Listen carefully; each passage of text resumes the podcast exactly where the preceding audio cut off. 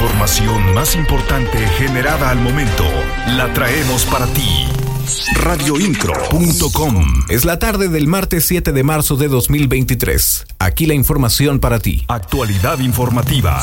Radioincro.com El gobernador de Querétaro, Mauricio Curi González, participó en la reunión de seguridad que encabezó el comandante de la decimosegunda región militar, general de brigada Enrique Covarrubias López en la que abordaron temas de seguridad de la región, así como estrategias y labores coordinadas a fin de frenar distintos delitos y de mantener la paz y la tranquilidad en las entidades y los estados vecinos de Guanajuato. Siempre estarás informado con radioincro.com.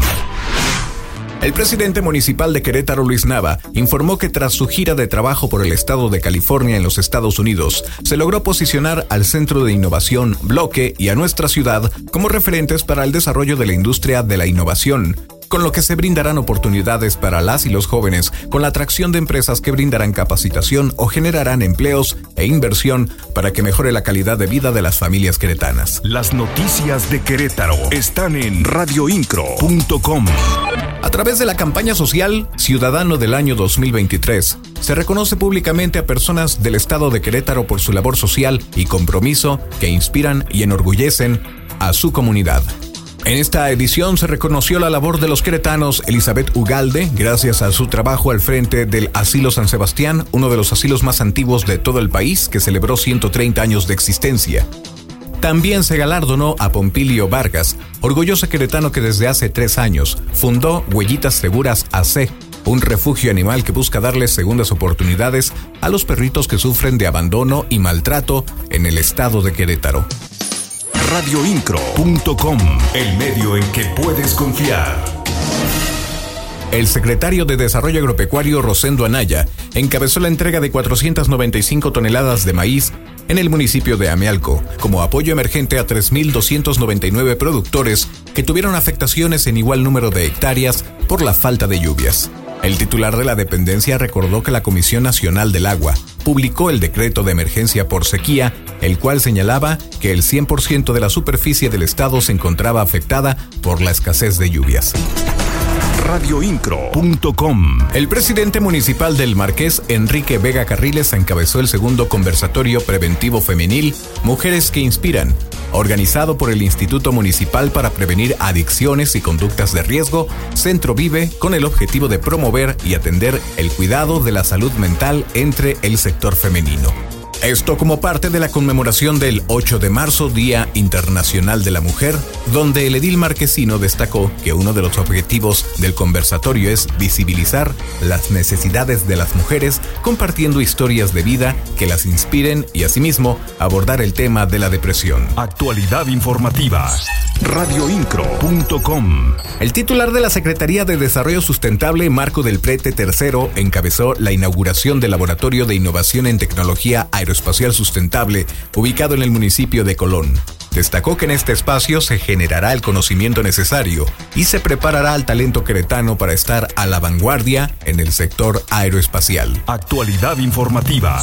Radioincro.com con el objetivo de asesorar a la población en temas de autocuidado de su integridad, esta mañana personal de la Dirección de Prevención Social adscrita a la Secretaría de Seguridad Pública del municipio de Querétaro acudió a la delegación de Felipe Carrillo Puerto y Félix Osores Sotomayor. Ahí a las y los vecinos de las zonas se les brindó información acerca de la aplicación Cuelgap, que tiene la finalidad de evitar llamadas no deseadas, así como de extorsión que pongan en riesgo o alteren la tranquilidad de la gente. Siempre estarás informado con radioincro.com. La directora del Instituto Queretano de la Mujer, Marisol Curi Lorenzo, informó que se ha identificado que el 25% de las mujeres que son atendidas por violencia regresan con sus agresores.